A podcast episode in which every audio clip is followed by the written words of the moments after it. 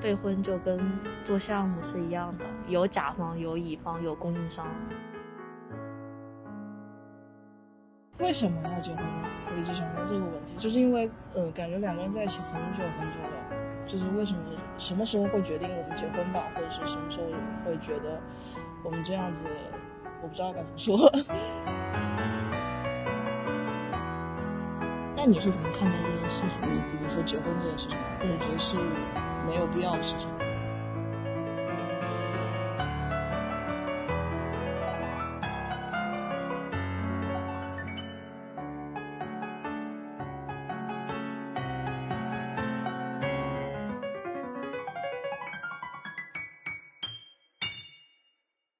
Hello，大家好，欢迎来到不想回答，我是二颖。我是小白，就在刚刚，我们为了找能一起录的地方，我们徒步走了一个小时，我腿已经废了。我已经有点说不出话了。我们今天要聊什么来着？聊婚姻，因为你最近要结婚了。是的，最近已经备婚了小半年了，好累，我不想结婚了。 真的假的？我真的觉得，就是备婚就跟做项目是一样的，有甲方，有乙方，有供应商。那你是什么角色呢？我是那个设计师，既要既要设计整个全流程，然后又要当监工去监督整个各方的交接吧，嗯，太难了。那你们是没有请什么策划什么什么之类的，请了，那为什么还要自己去？比方说那个流程，你有什么想要的环节，不想要的环节，你喜欢什么风格，嗯，然后你要跟策划讲。那不是你是甲方吗？那只是其中一个环节，就就像我们做设计，嗯，我有一个什么视频内容，或者是有一个什么装置，我大概想要什么样子，我交给另外一方来做，嗯这种，嗯它只是其中的一个环节，嗯，但是整个婚礼的环节还是你来设计，甲方还要改方案，甲方是指， 父母出资人， 那你是中间的。对，那具体有什么类的呢？比如说你，你最近这类的一件事情。想要聊这个话题，其实也是备婚的时候感觉跟长辈们的那种观念差异很大，嗯因为像我们现在，其实很多年轻人都说不想要那个彩礼，嗯然后不想要接亲，不想要那种就是很铺张浪费、很麻烦的那种流程。嗯但是长辈就会觉得，婚礼就应该是这个样子，嗯，没就有一那些流程怎么是婚礼呢？对，就应该是有婚宴、有接亲，就应该是彩礼、三金这些东西，一步一步走。他们就是根本就不会有考虑到什么目的地婚礼啊、什么不要婚宴呐、这种东西，他们觉得嗯这这就是应该要的。甚至就是因为我的婚礼是准备在晚上，嗯就就为了这个事情已经跟家里面 battle 了两个月。嗯，因为有那种说法，什么晚一宴婚一婚在对上午，二婚在下午这样子。对，，就很无奈，但嗯实际上没有这个说法。他们有这个说法，对那就是有。每个地方就有每一个地方不同的那种习俗，嗯 然后还有就像婚礼的那种婚纱，嗯，按理来说应该就是由新娘子自己选嘛，对，但是家里面也会觉得就是应该穿那种什么绣荷或者是旗袍，嗯然后婚纱就是应该是什么比较像当时八九十年代那种样子，有那种大珍珠的、嗯蕾丝边的，就是那种比较简约的款式，说这么素是什么婚对他纱？们就觉得婚纱就是应该是在那种酒店里面很亮闪亮闪的，然后大拖尾，嗯，然后有两个花筒牵着进去的那种。那你就吃亏在，比如说，嗯，因为是他们是出资方，对，所以他们的意见就很重要，你但就是不能随心所欲。但是就跟搞设计一样，甲方找到我们，然后跟我们说，我们相信设计的能力，都全权交给你们来做。然后我们做出了方案一二三，他们就会说，嗯，我有一些想法想要加进去，然后好，你再去改方案。改完嗯方案以后，他们说，嗯，这个方案不是很符合我心里的预期，你再再想一想， 再设计一下。然后最后就是，虽然表面说的就是全权交给你们，最后还是甲方来定。嗯，你会很不甘心吗？设计就会尝试说服甲方，嗯，然后甚至自己再出点钱。啊，怎么办？你这样说的很绝望，我真是讨厌这样子的过程。结果在生活的各方各面都是这样。对，真的就是搞设计，而且你还要统筹各方，就比方说婚庆那边，嗯，就是不是他们设计嘛，但是你需要统筹他们婚婚庆婚礼的地点在哪里，嗯然后酒席在哪里，伴手礼在哪里定，嗯然后婚房是从家里走还是从酒店走，就是嗯这种细节嗯全都是要你来定、你来选、你来挑。挑完以后，你要把它整合起来，包括什么主持、摄影、摄像、化妆，你找了以后，你还需要跟婚庆那边再配合，再拉个群，然后再沟通当天要怎么怎么怎么样。好累哦，我头已经大了。就是我哥也前段时间一月份的时候结婚了，然后哦他就是一切从简，就可能嗯在女方那边他们家比较注意，然后就接亲什么仪式都嗯按规矩办了，然后他们这边就觉得还好，然后就婚礼上就司仪什么全部都全部都没请，直接到酒店，然后他们自己上去主持，然后讲了五分钟的话，然后就大家开吃，吃好喝好，然后哦，就、我就想这 样，我甚至酒席都不想办，我就是想当天找一个地方证个婚，结束了。嗯但是家里面人就觉得，就是当初给的情，现在必须要收回来，哦嗯你必须要办办宴席。然后另外有的，另外一方家长又会觉得，就是人生大事，嗯就这么一辈子一次的东西，你必须要办得很隆重，很有仪式感。你家长才不会后悔这样子。对，那如果是就是就是那种简简单单办的，那真的会后悔吗？就真的会觉不得会啊，这就是一个纪念嘛。纪念的形式有多种多样，就是我现在虽然是想从简，但是还是希望仪式感能丰富，所以嗯想了很多小设计，嗯，但是我不想讲，讲了就有点剧透了，因为我妈会听。那你待会儿悄悄跟我讲，我想听。 那还有呢？那嗯，为什么要结婚呢？我一直想问这个问题，就是因为呃，感觉两个人在一起很久很久了，就是为什么什么时候会决定我们结婚吧，或者是什么时候会觉得我们这样子，我不知道该怎么说， 就是因为这个因也为是很困扰我的问题，嗯因为正好是最近备婚，就问到了三种不一样的那种观点。嗯就比方说像我刚才说的，我父母那一辈的，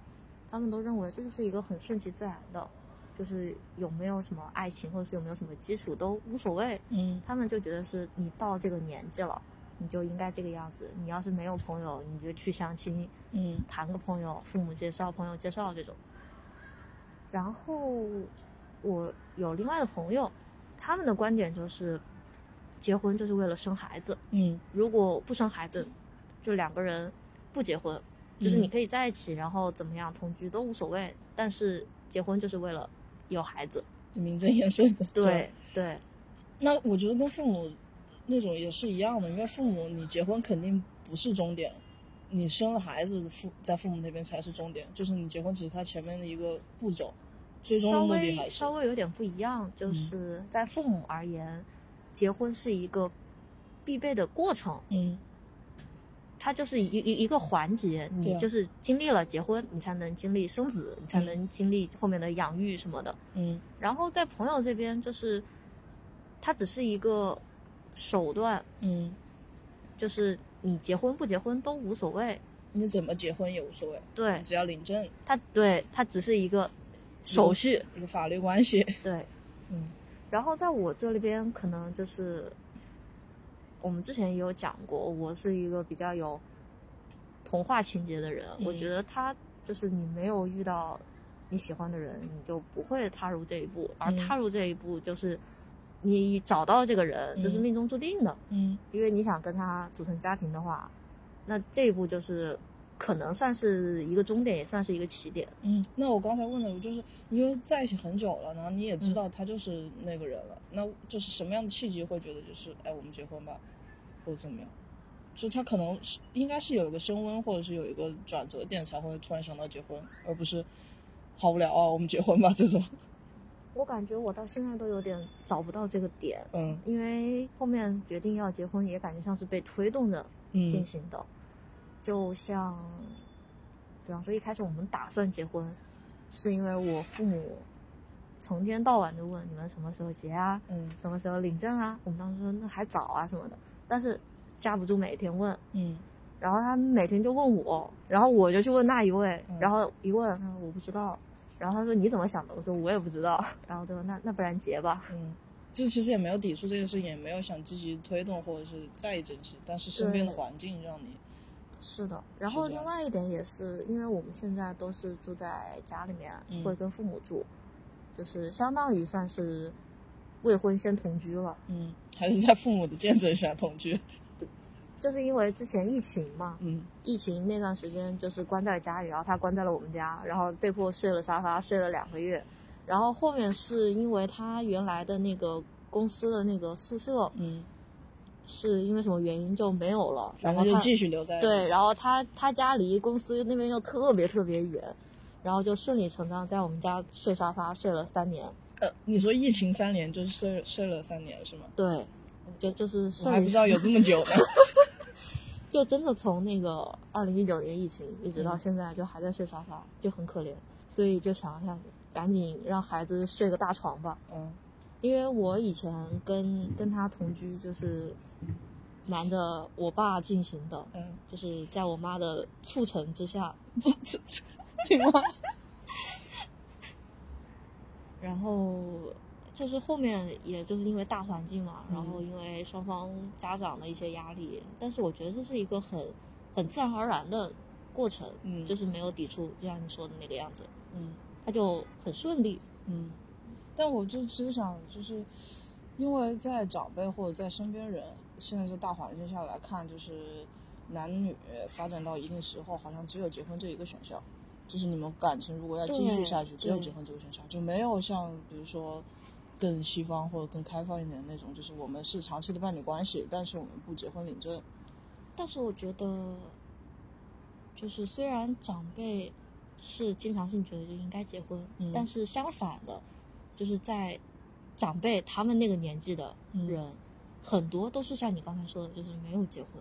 因为因为到他们的那个年纪或是怎么样，就是法律这种关系对他来说是一种负担。对就可能他有更多他自己这边有很多事情，对方那边有很多事情。如果他们两个一旦就是再次的搭在一起的话，那就事情就很乱。有没有这方面考虑？但是如果是两个年轻人的话，就可能稍微会简单嗯一我觉些。得他们可能心里想的就是，你以后结不结婚、离不离婚，你都可以再自己考虑。但是你这么一辈子，你你先得经历一遍，你才能嗯再去考虑你到底要不要。嗯，可能是这种想法。我但是我总感觉就是，如果一件事情只有一种选择，还是有点可怕的。那你是怎么看待这件事情你的？比如说结婚这件事情嘛，对我觉得是没有必要的事情。我刚才就问你，就想是呃两个人关系达到一个什么契机，然后才会去想结婚，嗯，就是感觉它会是一个一个里程碑式的东西，因为在外界看来或者怎么样，就是是你人生到了一个节点，到下一个地方 下一个地方去，就是这样子的一个很重要的事情。但嗯是如果就是在生活中两个人关系就是已经很稳定了，然后在后面就遇到什么事情也知道对方还是会在自己身边的话，那其实结婚这个过程就好像是做给大家看的，就是跟身边的人说我嗯们结婚了，而不是两个人的关系有什么特别大的发展。我觉得确实是这个样子，因为让我想象婚后生活，估计就是两个人在一起，对啊，就跟现在没什么差别，就是就可能是家长就就是推不到住后在面，来父母家。 对，就就是这种区别而已。可能在我看来的话，可能就相当于是得到了一张老爸那边的通行证，嗯就证明我们两个可以住在外 面了。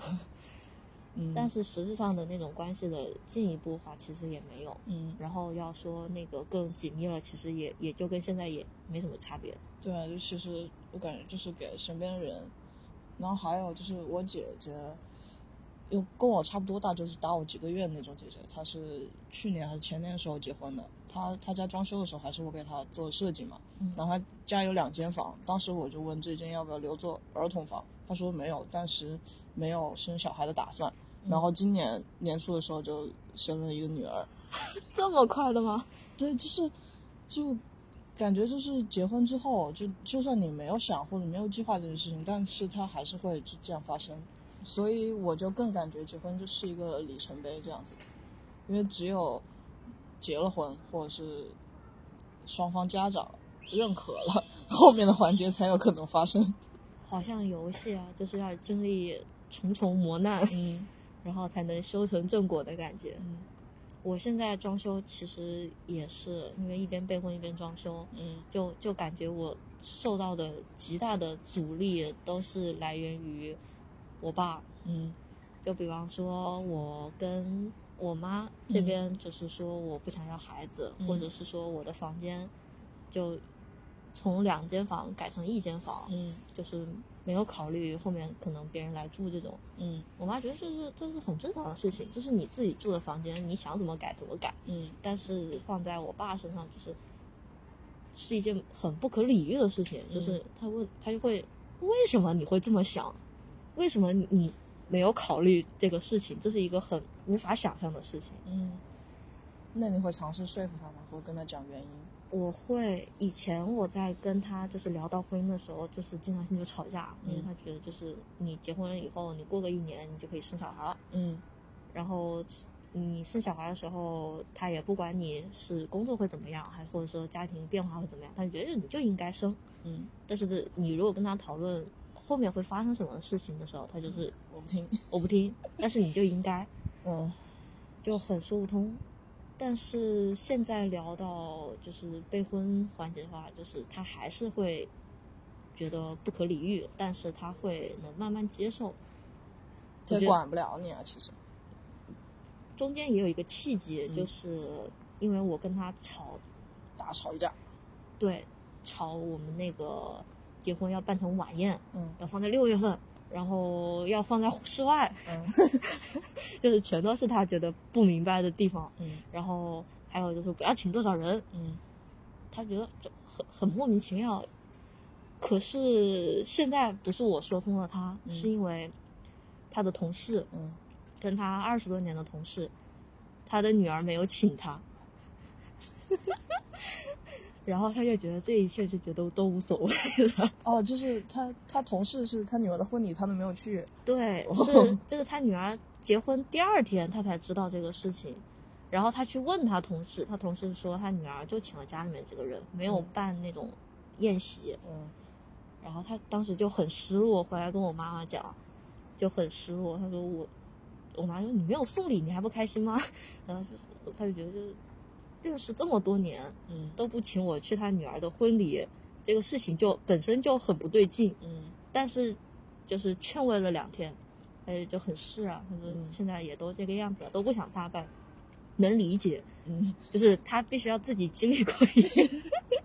然后就觉得可以理解了。然后我再问他这个，啊无所谓，你看着办吧。就是相比之下，你就是你还办，对我还会问你，你，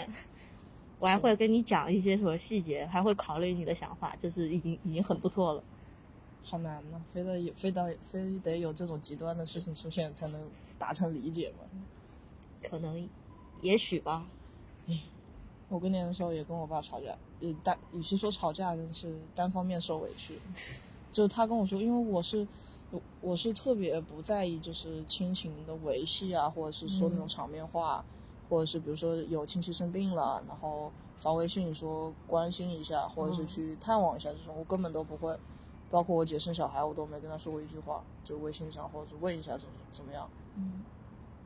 然后我爸就说我，他就觉得这样不好。他说，那你小时候他们对你不好吗？或者怎么样，就这样子说。然后我就觉得我很委屈，一方面委屈是他们小时候，就是我小时候他们对我的确挺好，然后我嗯现在好像是有点过于冷漠，一方面委屈这个，然后另一方面委屈是就是我做什么事情关你什么事，就是嗯这种就是我觉得我不维系这个东西也没什么问题，就是嗯也不会影响到你，就凭什么你来说我？就这样委屈，然后当天就是是一个亲戚吃饭的场合，吃完就是我爸喝一点酒嘛，他就会说别说一些这种事情，然后就把我拉到旁边，两个人就是别人都在打麻将，他就跟我说，然后说很多，然后我就在那委屈，我就哭，我就哭，我就哭到抽泣， 总感觉就是两代人观念就是还是有差异，然后而且很难达成理解。就除非是就是你们，比如说你和你妈妈，或者是我和我妈妈这样，就是、嗯呃平时沟通会比较多一些的，这样子可能会难度稍微有降低。但是你嗯当真做出一些什么出格的，就是有有悖于他们常识的决定的时候，还是会很难，就是不管是外面的压力也好，或是内部的压力都会有。我觉得沟通很大程度都在于妥协吧，嗯因为我也有这种以前觉得根本不需要维系，嗯就是爱爱聊天就聊，不爱聊天就不聊嗯这种。但是就是也是现在有观念改变，也是因为备婚，嗯很多时候就是你要去列宾客名单，但有的时候就是你觉得你曾经跟他就是关系很好，你想要邀请的人，因为这么多年都没有聊过天、说过话，就是你很怕自己就变成那个到了结婚就找别人要份子钱的这种人，嗯嗯嗯但实际上你心里不是这么想的，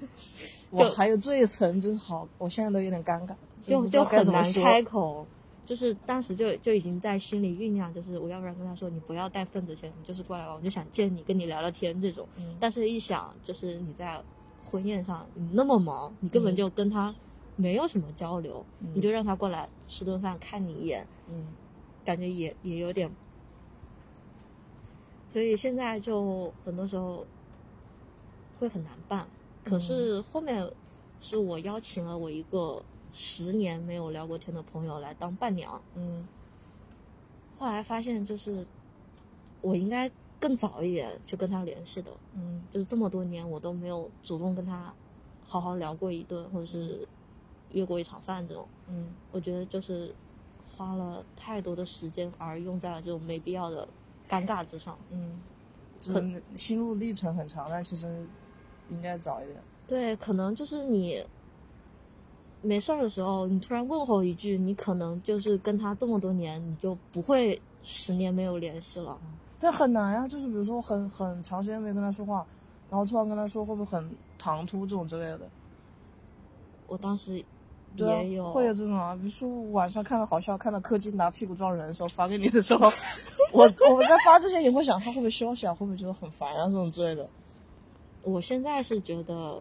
这种这种分享欲是很有必要的。嗯我觉得他就有的时候，你如果是因为有什么事情你再跟他联系，那反而更不好，嗯反而是这种就是有的没的聊两句，可能会更加容易拉近关系吧。嗯反正就是保持联系，保持沟通。是吧对，就是以前也真的觉得这些很没有必要， 但是现在就有时候觉得这种维系其实就是这么几句话的事情，但是你可以跟他就是一直保持朋友关系，我觉得这可能对于我现在来说会更加重要一点。嗯再就是我父母这边嘛，因为从小我也是跟我妈聊天很多，嗯就我会觉得她相比于其他父母会更加的开明，然后也开放一些。嗯但是其实也是最近才会发现，其实她也很保守，嗯她其实也有时候会持一些反对意见，但是她不会那么强烈的就反驳你，嗯他会先听取你的建议，然后他自己再去看一些别人的那种案例或者什么嗯故事，然后来开放自己的眼界。嗯他也会跟我说，其实就是感觉自己很落后了，很多事情他都不知道，嗯他也不是很懂。但是他愿意接受和尝试这些事情，我觉得本身就是一个很难得的事情了。嗯，是的呀。然后再说回我爸，就是那么爱持反对意见的人，但他其实到后面，他也很大程度的接受了我的建议。嗯就是我觉得很多时候父母可能反而更是那种妥协方，嗯很多时候我们反而是那种坚持己见的人，嗯但并不代表他们的那种意见或建议就是完全错误或者是不对的。嗯。嗯，感觉就是也是一种对抗关系，嗯就是此消彼长。就可能在年轻一点的时候，他们是比较强势的一方，嗯然后当我们成长起来的时候，他们就比较变得弱势弱势了。有可能再再大一点，比如说你三十四十岁的时候，就他们衰老了，那就可能更跟这个社会脱钩的时候，他们就更弱了。感觉有点心酸。那你婚礼上有什么跟父母不妥协的地方？就是你一一直要坚持的， 像在晚上办，在室外办，不这要结亲，这些全部都，全部都说服了。对呀、这就是设计师。哇！然后像不从家里面走，从酒店，住酒店，嗯，然后没有什么提前一天晚上男女不能见面的，嗯，这些都相当于是整个婚礼流程都算是妥协。就简简化了，达到你的预期了。对，但是也有没有妥协的部分，就是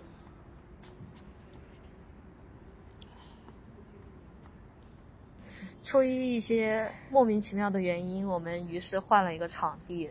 我们场地被人霸占了，现在我们在天台。接着刚才聊的，刚才聊到什么了？聊到你婚礼有什么没有妥协的地方？哦，对，刚才是聊了一些没有妥协的，然后现在在聊一些有妥协的。嗯其实不是婚礼部分的妥协，是一些观念上的妥协。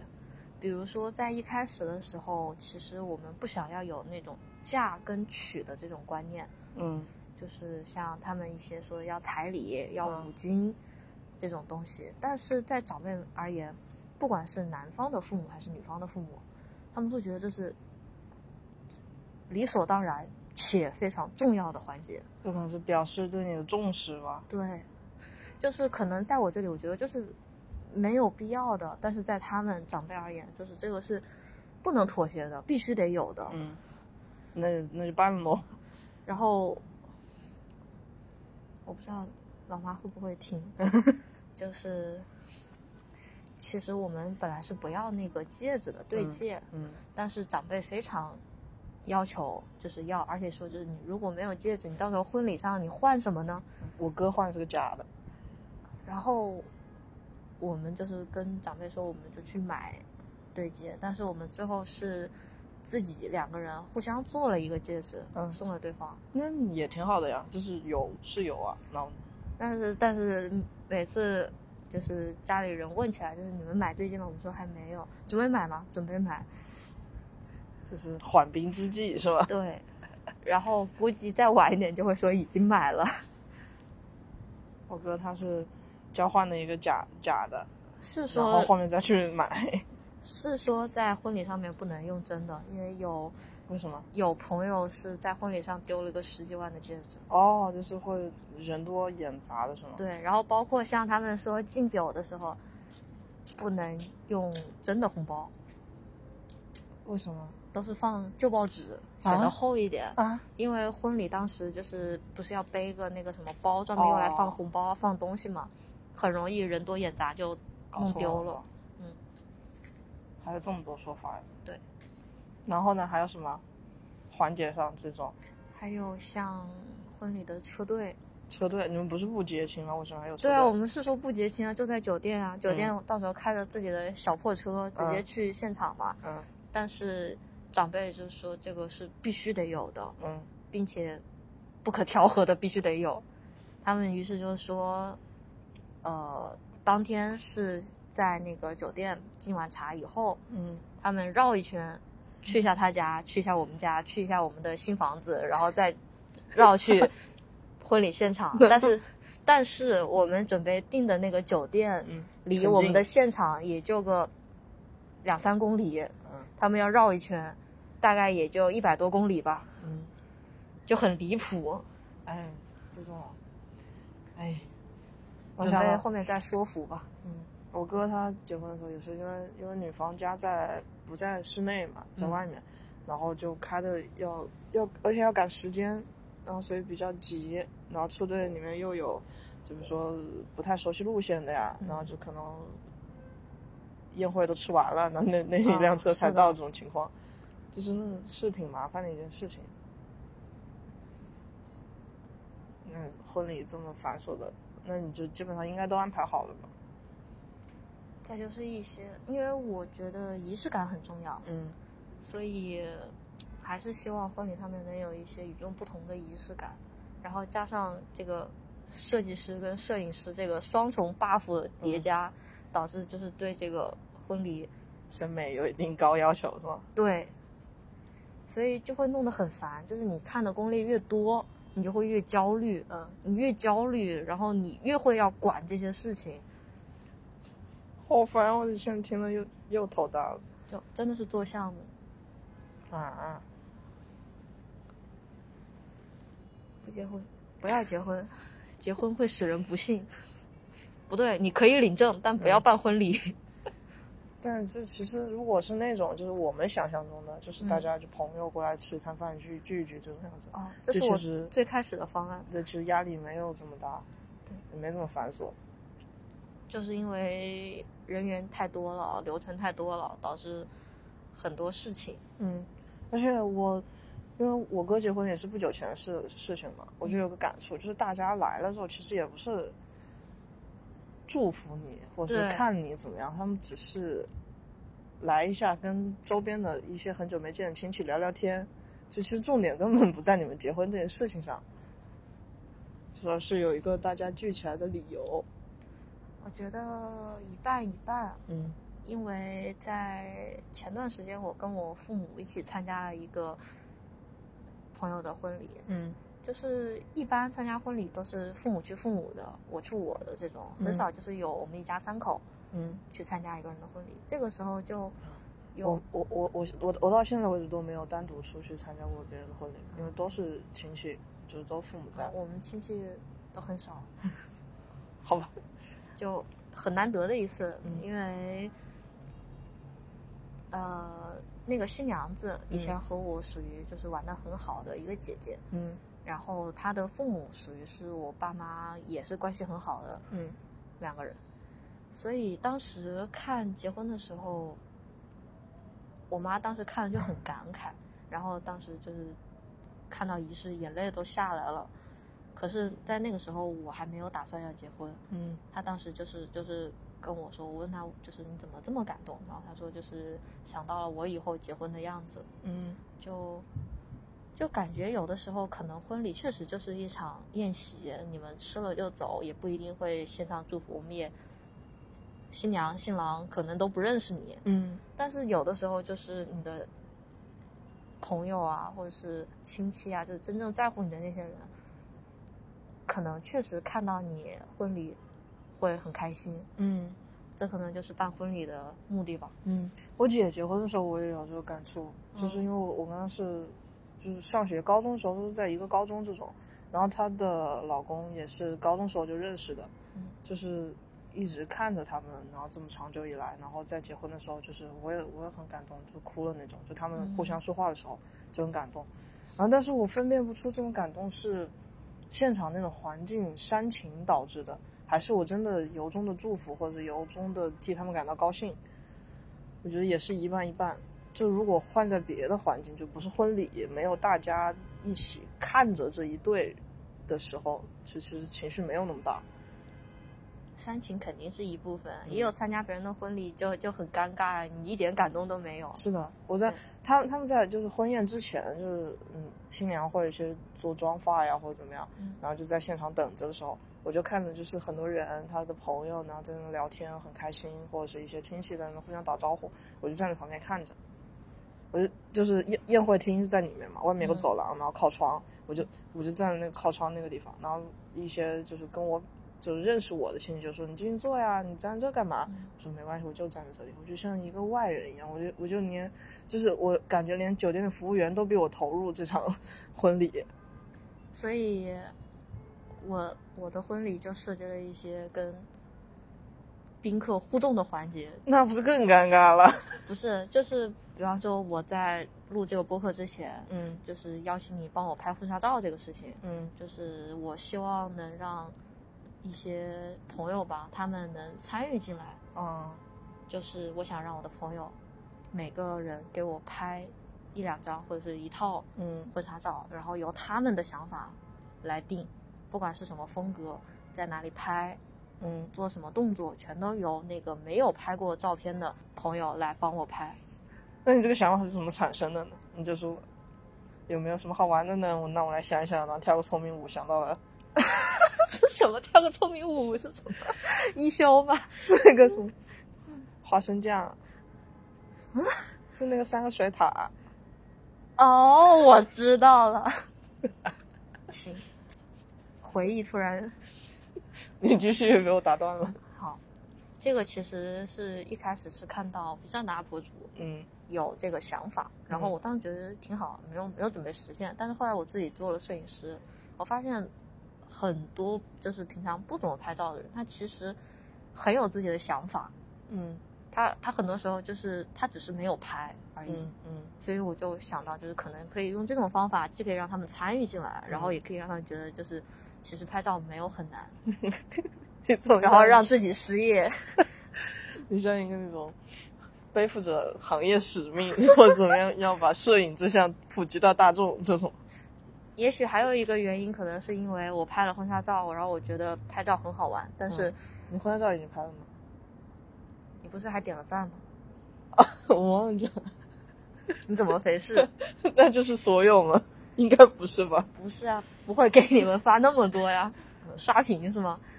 也也有，因为我后面自己拍了婚纱照，觉得这个事情很好玩，嗯但是只有四套嗯，不够是吧？ 还是哦，重点在这儿，没过过瘾，是的，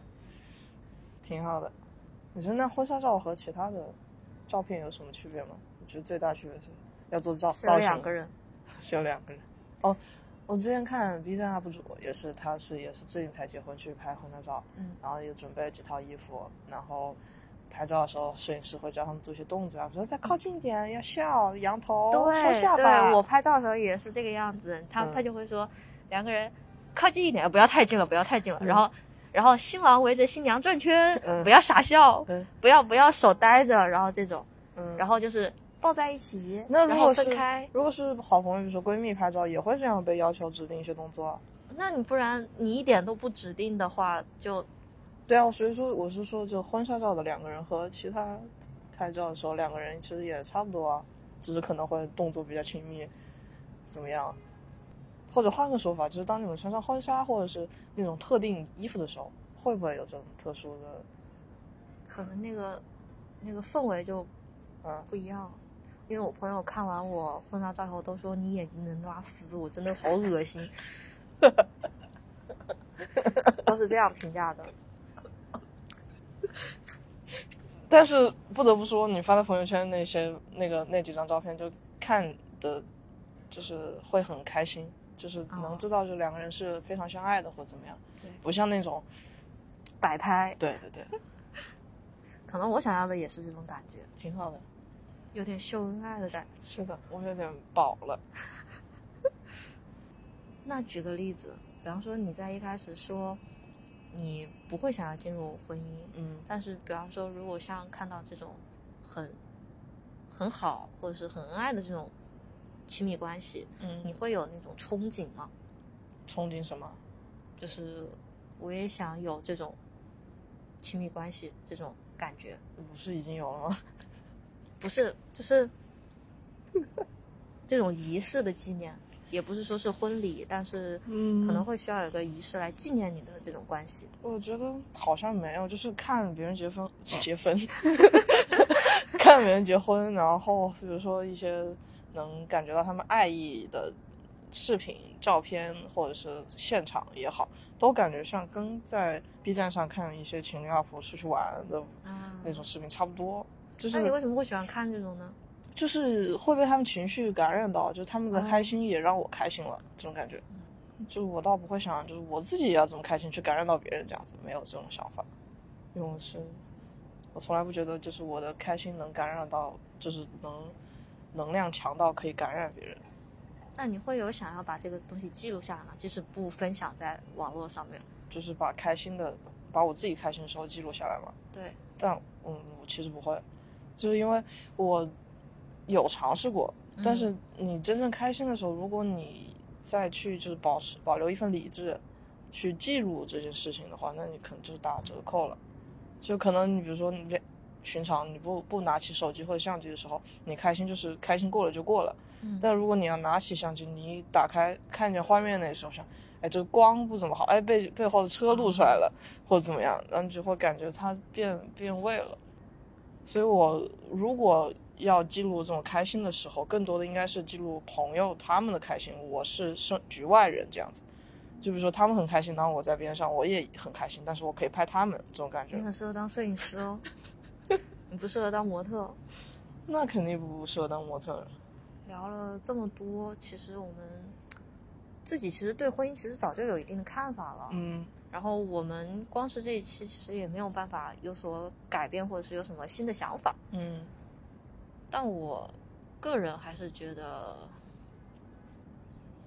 它不是一个旅程的一个必经之地，嗯，但是你可以走过来看一看，嗯，喜欢的人看一看，不喜欢的人远离。你说的像一个景点似的，就是嗯我它们就是是景点呀、嗯因为你婚姻就是婚礼跟一个证，嗯你即使没有婚姻的束缚，你也一样可以有伴侣。嗯对啊，嗯，那不就是一个景点吗？是的。但是我还有还有一点，就是最近最近就是有微信上的联系人，我只能这样说，因为我都不记得他是谁了。嗯他给我给我应该是群发的那种，就是给我朋友圈第一条点赞这种之类的。嗯然后点进去看，我对他脸有一点印象，但我不记得他是谁。然后他结婚了，然后有一些，嗯、和孩子的照片或者怎么样。然后我发现我屏蔽他朋友圈好久了， 就是我能，就是记得我为什么屏蔽他，就可能是有一些这种就频繁有就是他种他的幸福生活，他的日常这种，然后我不太想看，然后我就反思了一下，我觉得好像有很多就是，呃，认识的人有小孩了，他们发他们小孩的照片，啊然后或者是结婚了发和男朋友的照片，嗯，我就会屏蔽他们。我也会。 对啊，这种是为什么呢？刚才说到会被别人的开心情绪给所影响到，但这种就嫌别人烦了。对啊，你狗粮吃一点，你很开心，你、嗯你要天天吃，你你不撑得慌啊？嗯，也是。对啊，而且就是是你你只看一次，你会觉得很有仪式感，你天天看，你哪会有仪式感？是的，你会觉得秀很烦。很有道理。对啊，让你天天去参加婚礼吃席，我也觉得很烦，对啊，就不想说。你让你好几年去一次，你可能还有有会有去的欲望。嗯，嗯，那种感觉，感觉，感觉又是那种，所有不管婚礼也好，或者是怎么样也好，都只是一件事件，也对，就是你漫长的生命途中的一个小的，它本来就没有多重要。嗯然后像婚姻还是婚礼还是什么，它其实就只是对那两个人很重要。嗯可能你要是步入婚姻，你可能会再加上四个人，嗯你的双方父母，嗯但是最终落实到其实还是你们两个人，嗯所以自己慎重选择不就行了？嗯，那反正每个人都有各自的看法，那今天就先这样喽。反正婚姻就结婚，我们喜欢进的进二营， 再见。再见，拜拜。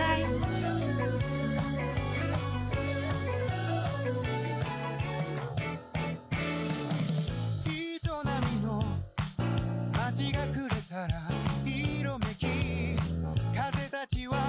運ぶわ金ずと人々の群れ君なんかないさ暮らしがあるだけ棚原をすかせて君のもとへ帰るんだ物心ついたらふと見上げて思うことがこの世にいる誰も二人から胸の中にあるものいつかみんなくなるものそれはそばにいることいつも思い出して君の中にあるもの距離の中にあること恋をしたのはあなたの指の混ざり頬の香り夫婦を越えてゆけ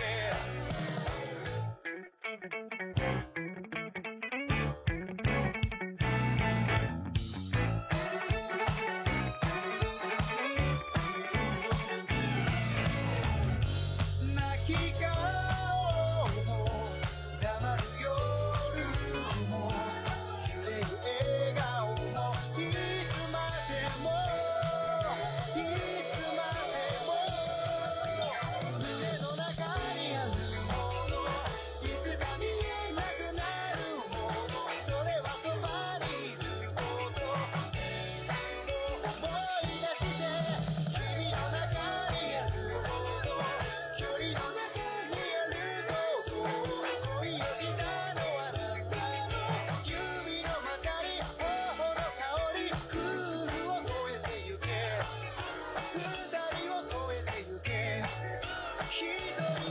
てゆけ